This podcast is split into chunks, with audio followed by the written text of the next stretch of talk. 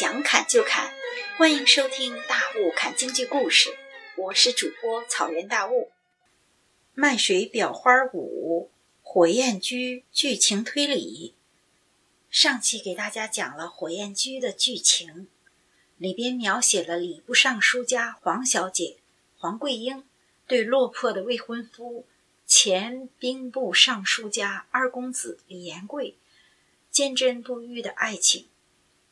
黄小姐在未婚夫落魄成了卖水郎之后，甚至是在二公子被不成器的老爹黄老爷给诬陷杀人判了死刑，还有他个人遭到了李家的仇恨而遭到毒打之后，还是初心不改。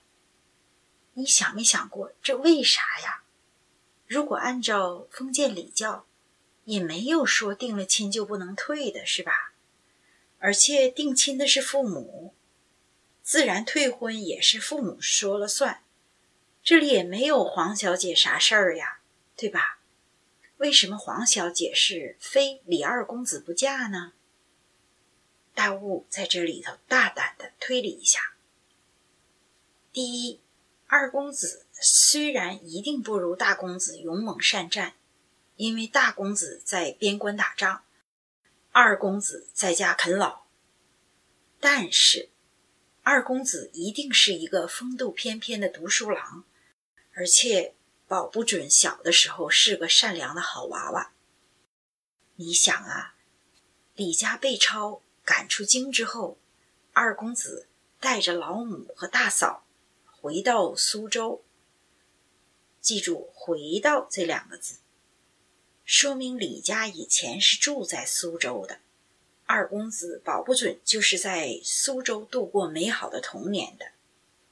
咱们再往下推理，既然二公子跟黄小姐都是在苏州长大的，小时候他俩一定是认识的呀，对吧？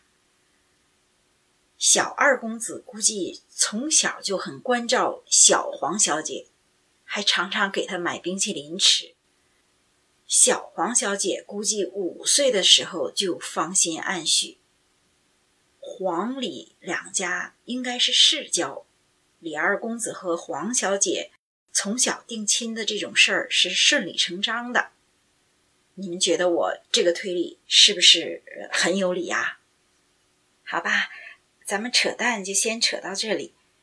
火焰局的常演的场次是这样的。抄家、花园、退亲、卖水、圆会、遭陷、传信、打路、寄庄这几折子，其中裱花一段就是在卖水那一折子里头，已经是非常的脍炙人口的唱腔，而且裱花成了花旦戏中的珍品。但是其实，在这个整本戏演出的时候，常常就不演这一段哈。为啥？你听这个故事你就知道，看完了这段咋舍得这丫鬟死啊，对吧？那么我们下一期呢，要聊一聊《晚晚腔》的原作者李方贵，这位清朝中期的一个著名剧作家，他的一生跟蒲松龄有着很多很多相似的地方。谢谢收听《大雾看京剧》，我在下一期等您。